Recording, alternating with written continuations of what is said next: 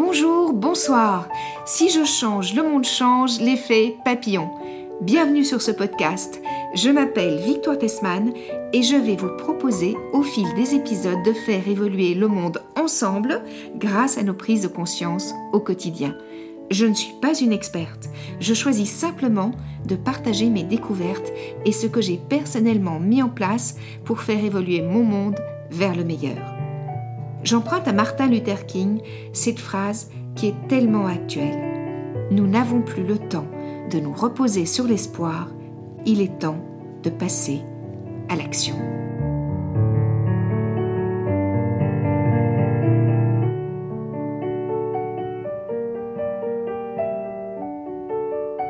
Bonjour Marie, merci d'être là. Bonjour Victoire. Alors Marie, bienvenue sur ce podcast qui traite d'écologie Car si nous sommes alignés et en cohérence avec nos valeurs profondes, forcément, les actes que nous posons sont en adéquation. Chers auditeurs, aujourd'hui j'accueille Marie Guédon de Dive. Et comme on n'est jamais mieux présenté que par soi-même, chère Marie, qui es-tu? Que fais-tu? Quelle est ta vie? Alors, je vais tenter euh, de me présenter en quelques mots, bien que ce soit jamais facile de définir une vie. Euh, Prends tout le temps qui te semble juste. Alors, je suis aujourd'hui, euh, j'exerce une activité d'artiste plasticienne, principalement autour du travail de l'argile, du tressage végétal et des matériaux naturels. Je crée des œuvres plutôt immersives, grand format, que je crée spécialement pour des lieux. Et euh, dans le cadre de mon activité de sculptrice, de relation avec les éléments et la matière, j'ai suivi un certain nombre de formations plutôt axées sur le corps, entre autres une formation de fasciathérapie, ça m'a permis d'augmenter euh, la subtilité du ressenti, que de toutes les façons je travaille dans mes installations artistiques. J'essaye en réalité de mettre en relation l'intérieur et l'extérieur. J'essaye de créer des parallèles entre ce qui est en soi et ce qui est à l'extérieur de soi. Et du coup, c'est aussi un travail que je fais pour moi en écologie euh, intérieure, à travers... Euh, l'expérience de la vie, hein, et puis la mhm. réflexion sur soi, et euh, l'observation euh, de soi et de ce qui est. Voilà. Voilà, c'est ça. Et si je peux me permettre, moi qui ai le bonheur de te connaître un peu. depuis longtemps. depuis longtemps. Depuis même euh, quand tu étais une toute petite fille. Hein, donc c'est merveilleux de voir éclore comme ça un être. Tu as fait un chemin assez étonnant et assez extraordinaire parce que vraiment, finalement tu rejoins de plus en plus dans ce que tu offres au monde par l'expression de ton art, de ce que tu crées, tu rejoins de plus en plus tes valeurs profondes en fait.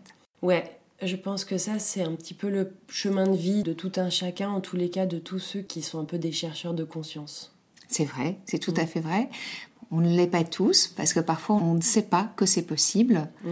Et c'est pour ça que c'est intéressant de rencontrer des personnes comme toi ou comme d'autres personnes que j'ai la chance de rencontrer sur ce podcast, parce que ça permet aussi de montrer que ce chemin-là euh, existe et que ce chemin-là est possible, qu'on n'est pas prisonnier de nos vies d'une certaine manière. Je ne sais pas dans quelle mesure ce chemin-là, on le choisit ou il s'impose euh, quelque part à nous à mhm. travers notre tempérament et notre façon d'aborder le monde. En tous les cas, ce qui est certain, c'est que hum, dès lors qu'on commence à se poser des questions, qu'on souhaite s'observer et observer le monde autour de soi, ça emmène, en fait. Mhm. Voilà, ça emmène sur ce fil-là de, de, bah, de, réflexivité, en fait, hein, d'observation. Mhm. Évidemment, quand j'entends ça, j'ai envie de te répondre que, bah oui, on est enfermé dans des personnages qu'on construit euh, quand on est petit pour plaire à papa, maman, au monde, enfin bon, voilà, et qu'à un moment donné, ce que nous sommes vraiment, euh, nous invite à offrir au monde ce que nous sommes. Alors, parfois, c'est un chemin qui se fait à l'intérieur de nous, d'autres fois, c'est par les épreuves de la vie. Mais j'ai l'impression que de plus en plus d'êtres que je rencontre, en tout cas, font ce chemin. Quoi. Et ce ça dont tu parlais, mm. moi, je pense que c'est vraiment l'essence de notre être qui, à un moment donné, euh, n'en peut plus euh, sous tous ces masques et tous ces et ce personnage qu'on crée et qu'elle elle a envie de nous révéler à nous-mêmes, quoi, d'une certaine manière. J'adhère à ce que tu dis et je le relie à l'évolution de la conscience, euh, on pourrait dire peut-être collective ou, planétaire ou de l'humanité. Euh, c'est-à-dire qu'il me semble qu'on en a un tel point de développement technologique et de connaissances scientifiques. On a tellement parcouru le monde et un petit peu l'espace aussi. On en sait tellement peu sur le micro et ce qu'il y a à l'intérieur de soi. On en sait tellement peu sur la conscience. On en sait tellement peu sur les, capacités humaines et même ce qu'il y a dans le fond des océans. En fait, on en sait tellement peu sur ce qu'il y a à l'intérieur et tellement énormément sur ce qu'il y a à l'extérieur ça me paraît assez naturel qu'il y ait un effet de balance qui nous emmène à s'intéresser à ces pans délaissés en fait. Et d'ailleurs, j'ai envie là de le relier peut-être à, ce tournant de société qui va hum, orienter plus vers le féminisme, bien que ce soit un mot euh, dont on pourrait discuter. Il peut être interprété de beaucoup de façons différentes. Néanmoins, il me semble que tout ça a peut-être un lien, en fait, que la femme puisse récupérer une forme de hum, reconnaissance et que parallèlement à ça, l'humanité puisse s'intéresser à ce qu'il y a de sensible, de conscient et de profond en elle, il me semble qu'il y a une forme de logique là-dedans en mhm. fait. Oui, merci Marie d'aborder ça, je trouve que c'est une justesse euh, incroyable. Et en fait, dans la symbolique, le masculin est plus... Euh, on a tous du masculin et du féminin en nous, bien sûr, mais le masculin est plus tourné vers l'extérieur, le féminin plus tourné vers l'intérieur. Et c'est vrai que, enfin, tous nous tourner vers notre intériorité et, comme tu le disais aussi, vers l'intériorité de la planète, c'est-à-dire ne pas seulement aller prendre ses ressources, mais aussi voir tout ce qu'elle a à offrir de merveilleux sans aller le voler, sans aller la martyriser, sans vider nos océans, simplement le voir, le recevoir euh, et comprendre que cet écosystème extraordinaire constitué de plein d'autres écosystèmes, en fait, c'est une merveille de subtilité, de créativité, moi, je suis sans cesse émerveillée par les petits détails en fait. Mm. Les détails de la nature, d'une feuille, de, la forme d'un lichen, d'un flocon de neige, la couleur d'un pétale, la façon dont il est euh, irisé, dont le dégradé de couleur est absolument parfait. Il y a une telle forme de perfection en fait euh, et de subtilité absolue dans la façon dont les écosystèmes se sont co-construits, dont les espèces se sont adaptées à l'environnement en fait, tout est dans tout, tout est imbriqué dans tout. La façon dont la rivière euh, va sinuer à travers les cailloux, etc. Ça crée une harmonie qui est très nourrissante et qui est très émerveillante, en fait. Et si on peut mhm. s'autoriser à admirer ça, alors la planète est vraiment source d'émerveillement. Mhm. Et puis peut-être qu'on arrêtera d'être euh, dans un positionnement en tant qu'humain qui regarde la nature et qu'on reprendra notre place dans la nature. Parce qu'en fait, nous sommes aussi la nature. Nous faisons partie de cette nature. Mm. Or, depuis quelques siècles maintenant, euh, on a posé un regard extérieur de supériorité et on a oublié ce que nous étions réellement, c'est-à-dire un élément de la nature. D'ailleurs, dans tes œuvres, tu exprimes beaucoup cela. Alors, je sais que ça a beaucoup évolué ton travail, mais je me souviens d'une époque où tu euh, reproduisait en céramique des écorces d'arbres, des champignons. Euh, tout ça, ça demande justement une observation, une contemplation, un émerveillement de la nature. Aujourd'hui, tu l'offres dans des œuvres monumentales et je sais que, notamment en Inde, tu as été, euh, comment dire, installé une de tes œuvres. Il y a eu d'autres endroits où tu as fait ça pour le moment? Il y a la bambouseraie aussi, c'est ça Alors, si je dois retenir quelques moments phares de mon parcours artistique, il y a eu effectivement cette période des écorces et des lichens où je créais des lichens à même les troncs d'arbres en fait, avec des plaques d'argile que je venais euh, plaquer sur l'arbre et que je modelais à même le tronc de l'arbre. On connaît les propriétés de l'argile qui sont absorbantes, donc le temps de sécher légèrement pour pouvoir décoller ce modelage sans l'abîmer, euh, l'argile s'est imprégnée de l'arbre. En plus d'adopter exactement sa forme, ensuite je cuisais ces pièces de céramique avec une méthode dite de l'enfumage qui recréait des graphismes qu'on trouve dans la nature, des petits graphismes aléatoires qui ressemblent à euh, comme une pierre ou un lichen justement, typiquement, avec la combustion d'oxyde naturel et euh, de sulfate naturel. Ensuite, ces pièces étaient réinstallées à même le tronc de l'arbre, donc exactement à l'endroit où elles avaient été modelées. Et en fait, il se passait un phénomène d'artefact, c'est-à-dire que le visiteur qui passe à côté ne savait plus si c'était ou si c'est un vrai lichen ou un faux, si c'est fait de la main de l'homme ou si c'est une sorte de curiosité naturelle. Et pour peu qu'il ait un tout petit peu de curiosité, il va s'approcher, il va observer, il va regarder les détails, il va peut-être même poser la main, il va peut-être toucher, essayer de comprendre quelle est cette matière et cette texture étrange sur le tronc de l'arbre. Et précisément, ça faisait partie de mes objectifs, en fait, euh, de ma volonté de partage c'est-à-dire d'emmener le regard du spectateur vers la contemplation du détail, du micro, et de lui faire voir à quel point ce tout petit espace est rempli d'un millier de subtilités d'informations, de détails, de matières, de textures, de formes, de couleurs, et qu'en en fait il se passe tout un monde dans le macro. Quoi. Mhm. Le macrocosme du microcosme et le microcosme du macrocosme. Donc il y a eu ça, il y a eu inversement les champignons euh, monumentaux qui faisaient jusqu'à plus de 3 mètres de haut où là, en fait, j'essayais pas tellement de reproduire euh, des formes de champignons connus. J'essayais plutôt, quand j'ai fait cette série des champignons, de m'imprégner de l'esprit du champignon. Alors, ça peut être rigolo à entendre. Personnellement, je trouve ça plutôt intéressant.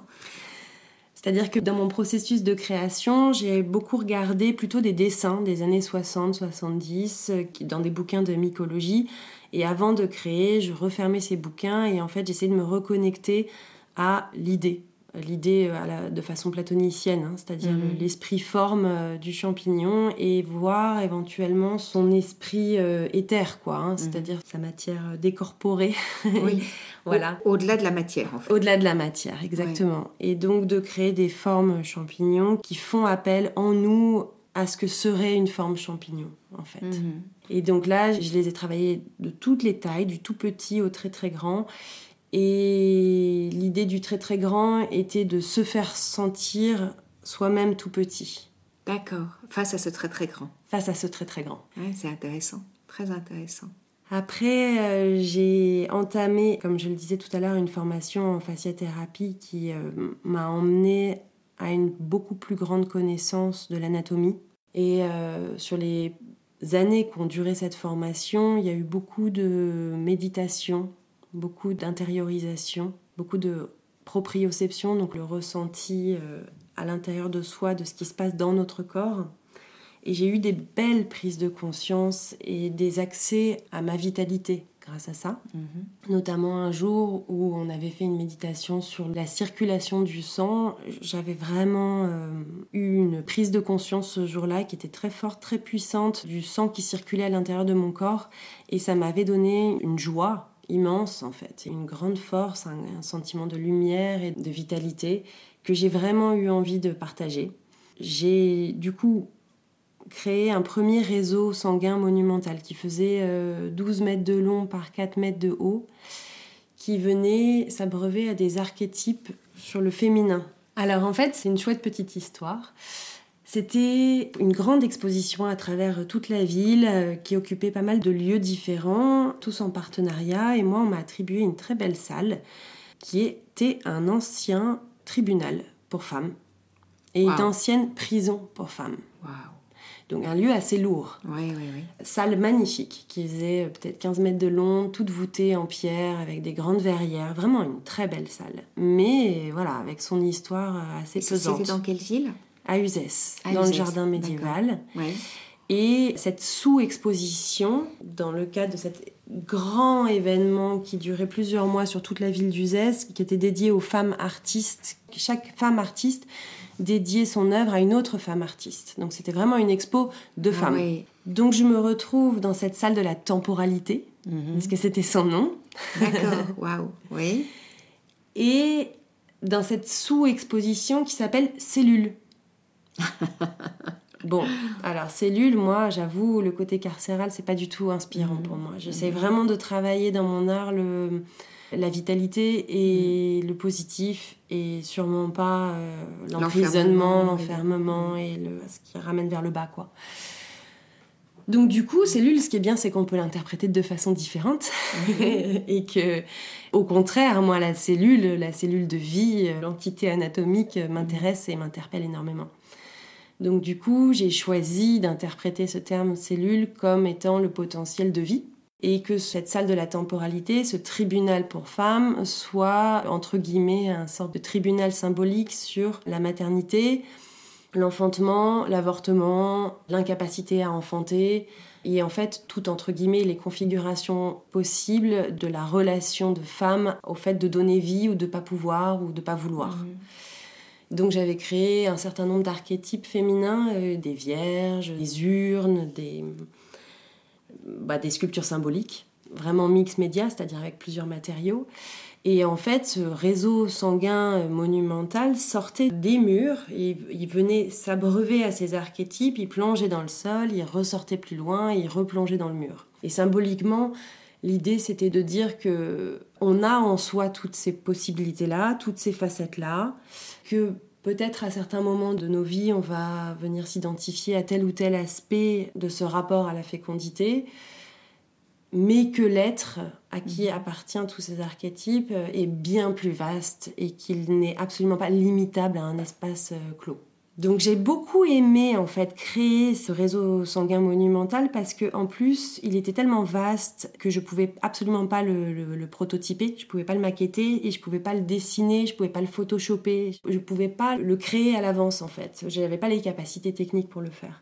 Et du coup, quand je suis arrivée dans la salle avec tout mon matériel, parce que j'avais quand même choisi comment j'allais le faire, euh, avec quelle technique, etc., pour choisir sa trajectoire, j'ai dû vraiment euh, le danser dans l'espace, en fait. Vraiment bouger les bras, bouger les jambes et le, dessiner de façon immatérielle dans l'espace. Le vivre à travers toi, en fait. Le vivre à travers moi, exactement. Et j'ai beaucoup aimé euh, aussi cette expérience. Donc ça faisait déjà deux fois que euh, le rapport au sang m'apportait des choses très positives. Finalement, j'ai eu envie de retravailler sur ce matériau qui est le sang en tant que véhicule de vitalité, de mémoire, d'énergie. C'est un vaste mm. sujet, le sang, avec, bon, avec tout ce qui comporte aussi d'images symboliques, de peur, d'effroi, mm. d'envie, de dégoût, de tout ça. Mais moi, j'ai vraiment choisi de le travailler dans son aspect vitalité, vitalisant. Et du coup, j'ai eu envie de mettre en mouvement ce réseau sanguin géant parce que c'était trop frustrant qu'il soit statique. Mhm. Donc je me suis demandé, est-ce que je mets un mapping, donc c'est-à-dire une projection vidéo dedans? Est-ce que je fais une immersion sonore avec euh, des chiffres ou un compte anatomique ou une méditation guidée ou des rythmes corporels, des percussions mhm. corporelles, des battements de cœur, des enregistrements? Ou est-ce qu'il faudrait pas que les gens bougent ou le vivent ou se l'approprient? Comment faire en fait pour partager cette prise de conscience de la circulation du sang à travers soi, à travers son corps, dans notre corps, et tout ce que ça peut comporter de vivifiant d'avoir conscience de ça? Et, du mouvement perpétuel de la vie, en fait. Exactement. Tu disais tout à l'heure, on fait partie de cette nature, mais en fait, typiquement, prendre conscience de ce genre d'événement en soi nous met au même rang que la nature, que la mm. pulsation de la vie dans les plantes, dans la terre elle-même, hein, puisqu'elle a sa mm. propre pulsation. Et ça nous replace dans notre condition d'être incarné.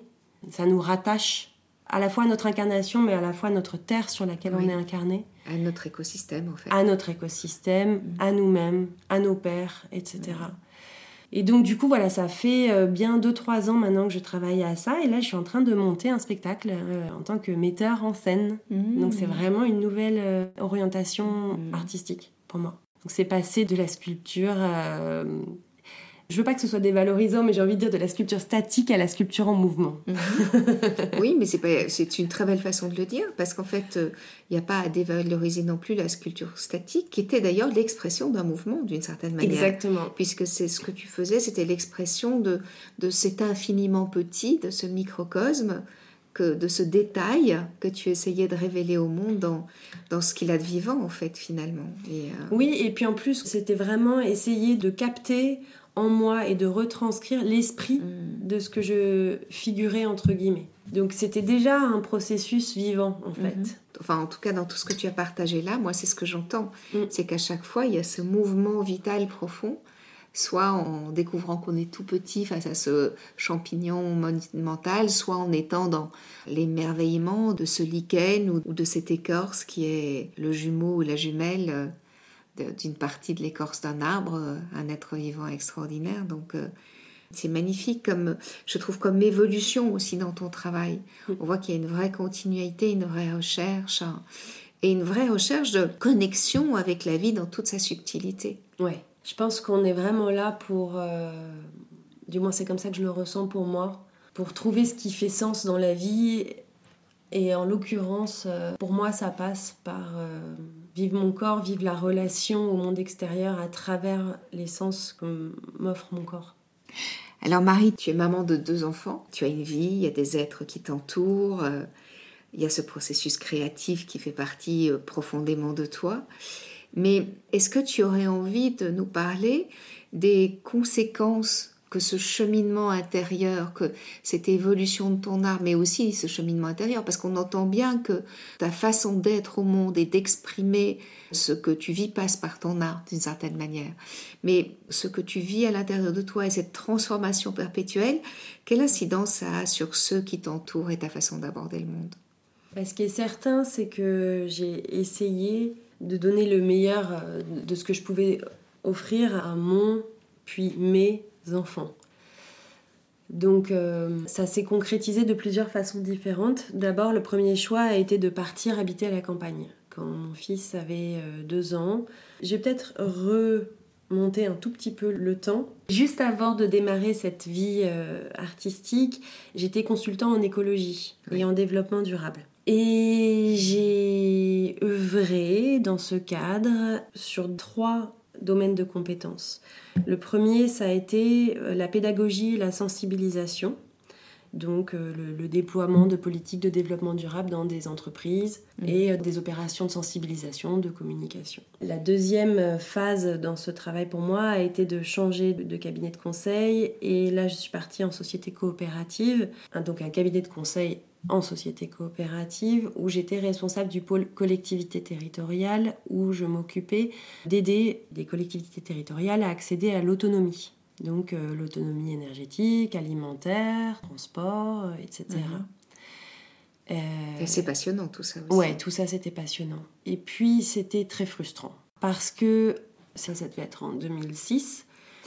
Et déjà à cette époque-là, il y avait un discours politique axé écologie et une réalité de terrain accès économie ou accès conflit d'intérêts, mhm. qui faisait que entre le discours qu'on entendait et ce qu'on nous permettait de faire, je parle même pas de demande de subvention, on était complètement euh, autonome en fait dans, toutes les démarches qu'on entreprenait avec nos clients, mais on nous mettait vraiment des bâtons dans les roues. Et quand on est confronté à ce double discours en fait, hein, à ce double jeu, on perd beaucoup d'énergie mhm. en espoir déçu. Moi, ça me fait, beaucoup penser à la Convention citoyenne. Mhm. où on dit à ces personnes qui ont donné de leur temps, qui ont eu envie de créer un beau projet commun, auquel on dit allez-y, vraiment on va accueillir ce que... Et puis quand on en arrive à la loi, moi je comprends que Cyril Dion et d'autres soient juste outrés euh, mm. et vraiment découragés. Enfin, ils sont pas découragés, mais, mais c'est un vrai choc. On se rend compte que c'est réduit à une peau de chagrin et que finalement euh, c'est plus des effets d'annonce qu'autre chose parce qu'on veut préserver ceci, préserver cela, les intérêts des uns, les intérêts des autres alors qu'en fait l'intérêt commun, c'est la Convention citoyenne en fait. Clairement, et c'est très très très décevant quand on y met de l'amour. Et quand on y met de son énergie et quand on se bat pour œuvrer pour le meilleur et qu'on pense être accueilli. Et puis, bon, peut-être c'était une position naïve. Hein. Je sortais d'école et j'étais encore relativement jeune. Mais c'était très décevant. Et mhm. c'était une déception de plus que m'offrait la société. J'en avais déjà eu un certain nombre avant. C'est pour ça que je m'étais orientée vers l'écologie.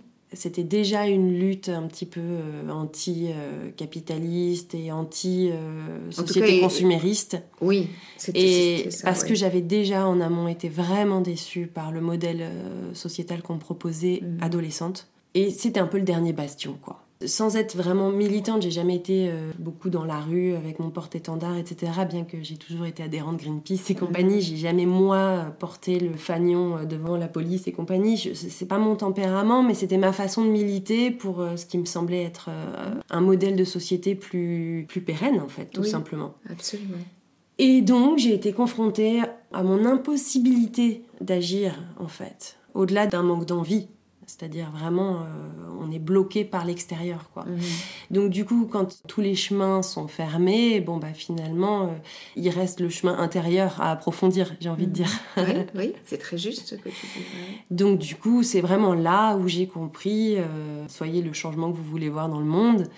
Et c'est là où j'ai vraiment eu envie de partir à la campagne et puis de m'extraire hein, en fait de ce combat politique économique pour vivre une vie bah, plus sereine, plus équilibrée, plus équilibrante et peut-être plus proche de ce que j'avais moi besoin de vivre pour m'épanouir en fait. Donc c'est tombé à ce moment-là aussi où mon fils avait euh, deux ans. Donc on est partis tous les trois à la campagne. Euh, nos critères de recherche c'était d'avoir une terre fertile, un puits, des conditions climatiques convenables et puis euh, une société, comment dire, des pères, une relation aux autres qui, nous conviennent aussi. Hein. Donc on, a élu domicile euh, entre les Cévennes et le Vaucluse euh, dans une région où il y avait beaucoup de partisans écologistes et beaucoup d'artistes. Voilà, ça c'était un choix qui nous ressemblait et qui nous convenait vraiment très bien.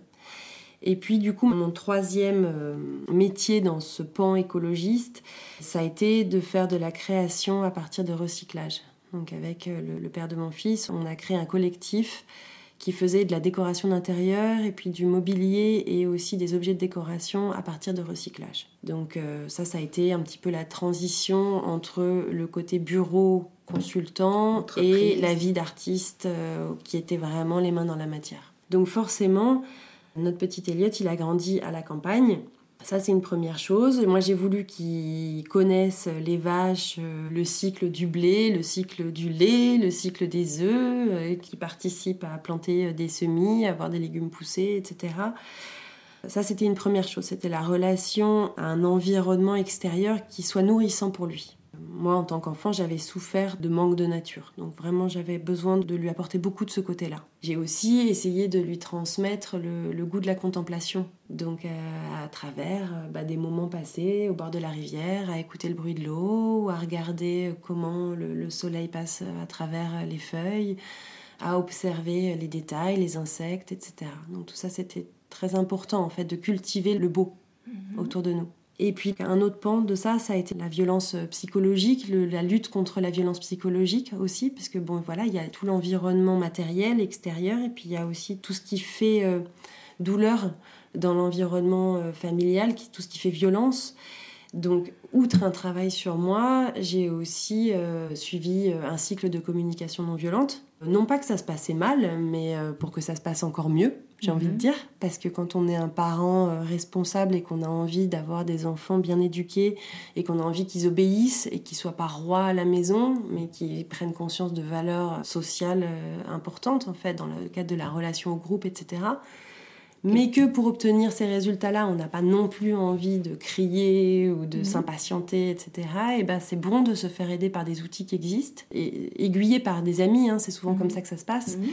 Euh, j'ai suivi donc avec cette amie ce cycle euh, d'une dizaine de séances de communication non violente. Voilà, je pense que ça a semé des graines dans la tête de notre fils, puisque aujourd'hui c'est un garçon qui est tout à fait euh, en relation avec ses émotions, ses sensations, qui est capable de verbaliser ce qu'il vit et qui a une grande sensibilité, qui l'assume. Donc déjà ça c'est énorme.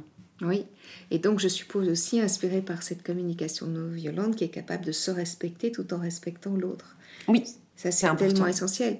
Moi, je dis depuis très longtemps que si on éduquait nos enfants avec au moins, au moins, la communication non violente et les accords Toltec, notre mm. société serait tellement différente, en fait. J'adhère. Et donc, toute cette évolution-là, qui est quand même un sacré chemin en quelques mm. années, je suppose que tu as vu que ça t'a amené à avoir des relations différentes avec les gens, avec ta famille, avec euh, tes parents, tes amis, et que ça a peut-être euh, éloigné certaines personnes de toi, mais ça en a rapproché d'autres aussi, non?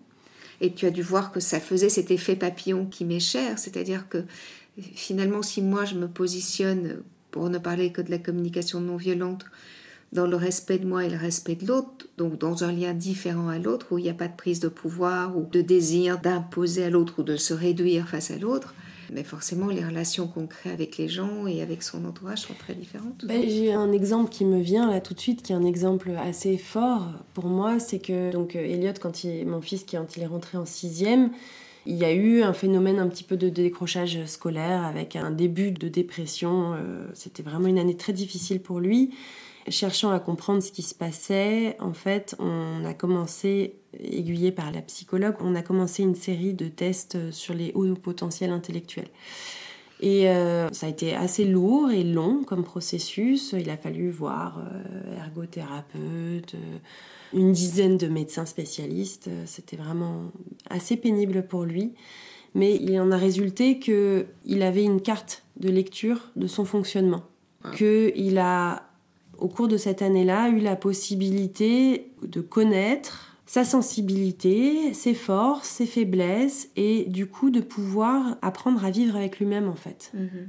On l'a changé d'école en cinquième et ça a été un tournant euh, à, j'ai envie de dire, 180 degrés. quoi. Mhm. C'est-à-dire que c'est aujourd'hui un jeune homme qui me semble, bon, c'est mon fils, mais qui, est très équilibré, qui est très solaire, très positif, très joyeux, alors qu'il tombait complètement en dépression euh, mhm. il y a deux ans de ça.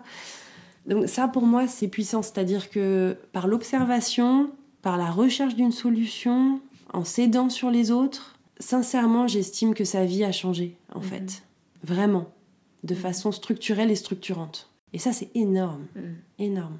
Oui, et puis c'est un bel exemple que tu nous donnes là de d'ouverture au fait de ne pas voir le problème que comme un problème, mais de voir le problème comme une chance d'aller chercher les solutions et donc de permettre à cet être en devenir mm. de s'épanouir en fait.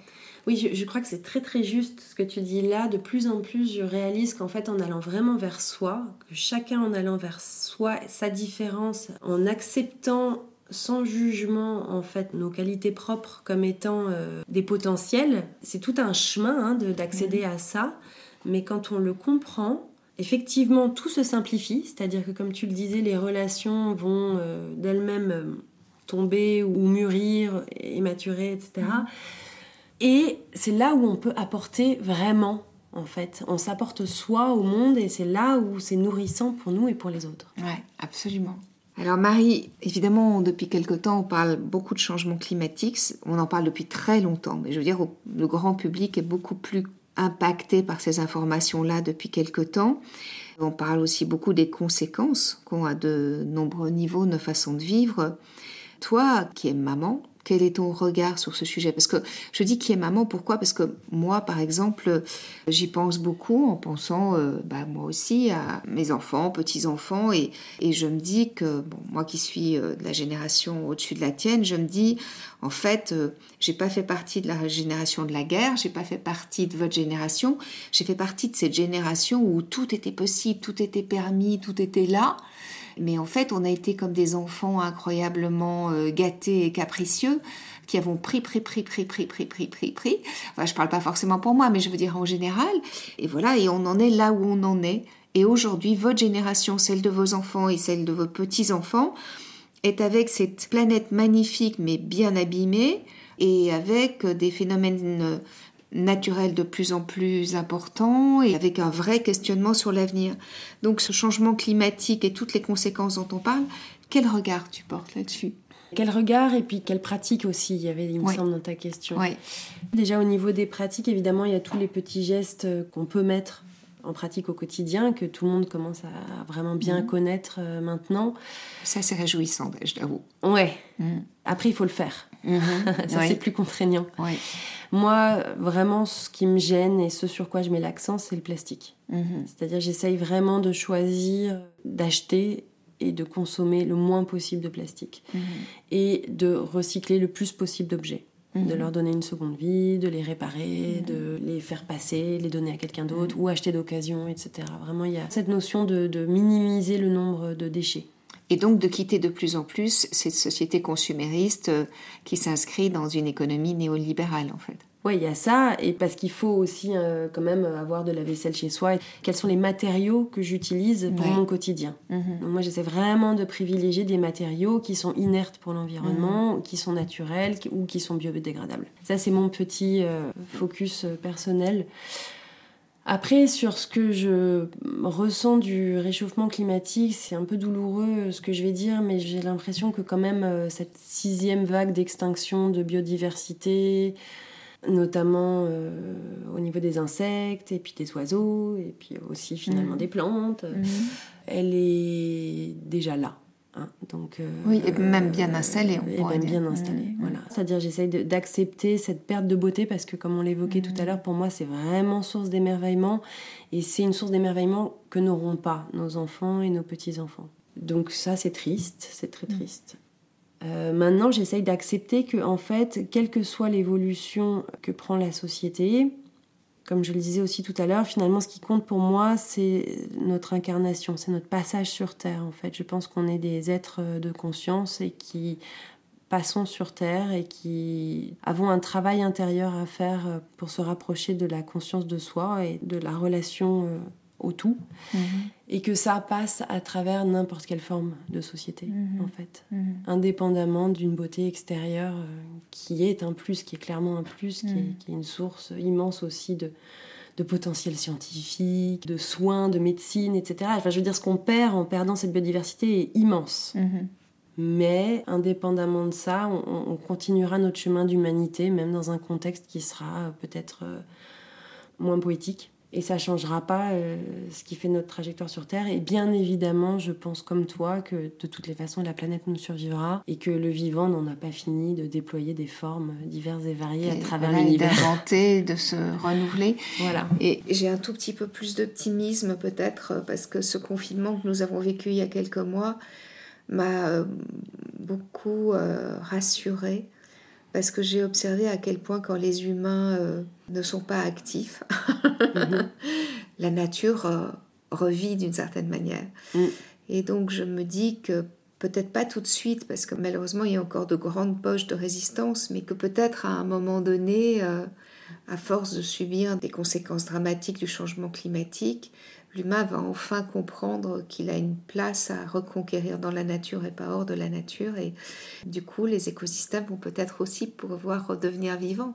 Quand on voit qu'on peut, euh, que ce soit en Afrique ou en Chine, qu'on a pu euh, régénérer des espaces devenus complètement désertiques et en refaire des endroits où la végétation et la vie animale euh, sous toutes ses formes est à Mm. nouveau présente, je me dis que cette planète est une telle source de vie et d'émerveillement que finalement aussi nous, nous retrouvons une place un peu plus humble au sein de cet écosystème, eh bien peut-être que tout est possible.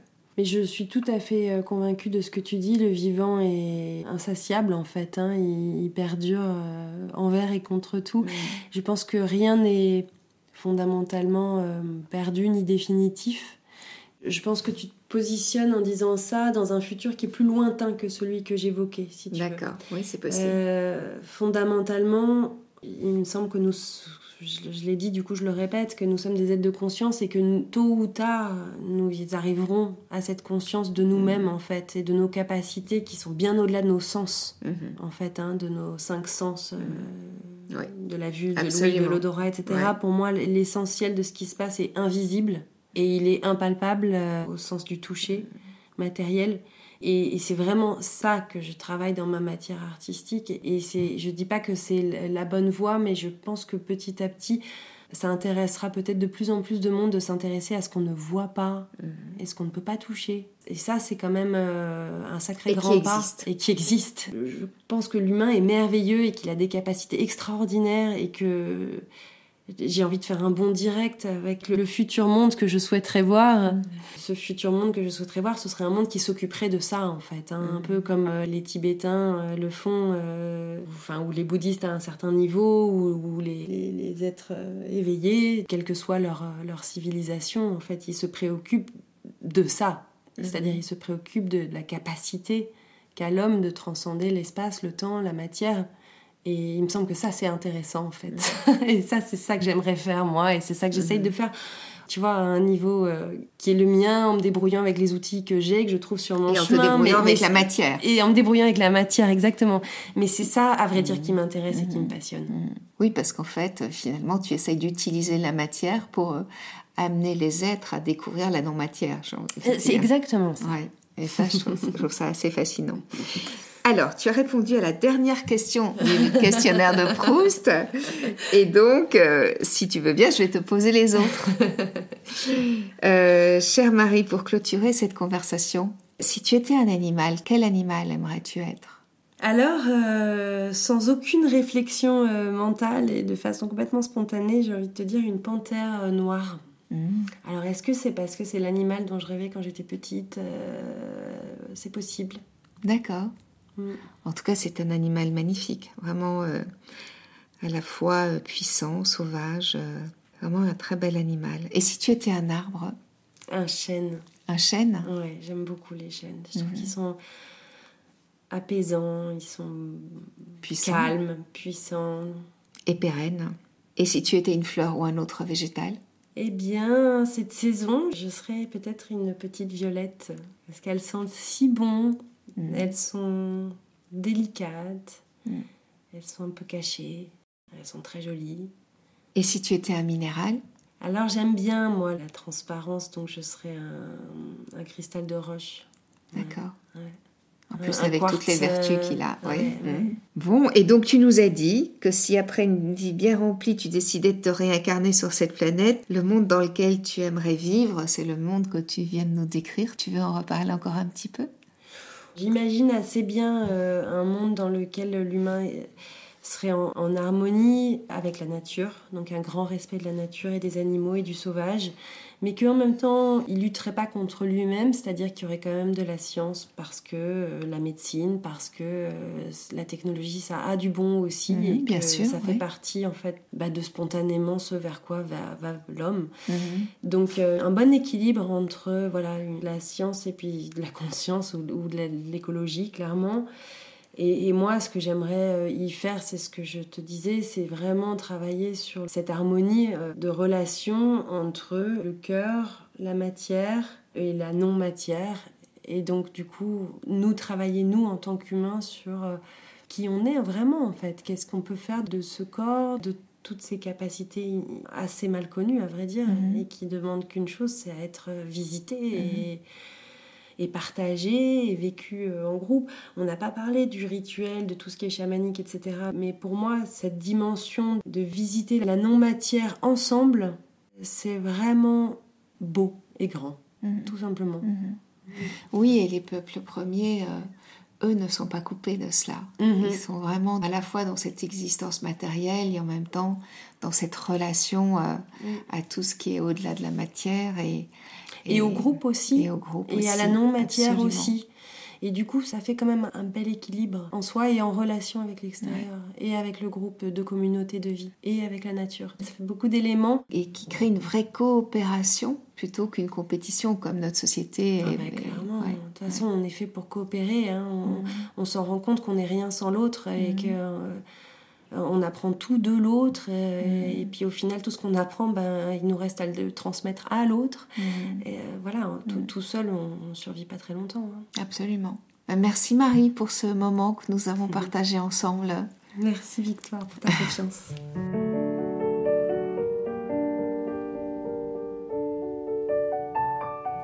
Voilà, j'ose rêver qu'au fil des semaines, nous créerons ensemble un grand mouvement citoyen et humaniste qui prendra sa source dans nos envies du meilleur. Je compte sur vous pour m'envoyer des infos que je partagerai sur ce qui se fait près de chez vous, sur ce que vous avez mis en acte vous-même, sur ce que vous avez découvert et qui vous démontre que tout est possible. Si vous lisez mon livre, Si je change, le monde change, l'effet papillon, illustré par Laurie Neuis Barboteau, vous découvrirez que ce mouvement de conscience mondiale est présent partout et qu'il ne tient qu'à nous de l'inclure dans notre quotidien. Le changement ne viendra pas de nos dirigeants ou de nos politiques, en tout cas pas pour l'instant. Le changement et le respect de la vie ne peut venir que de nous, de toi, de moi, de nous. Merci d'avoir écouté cet épisode. J'attends vos commentaires et vos propositions avec impatience.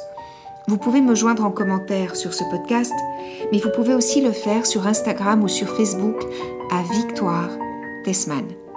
Si vous avez aimé ce podcast, je vous invite à cliquer sur 5 étoiles sur votre plateforme de podcast favorite. À très bientôt sur Si je change, le monde change, l'effet papillon.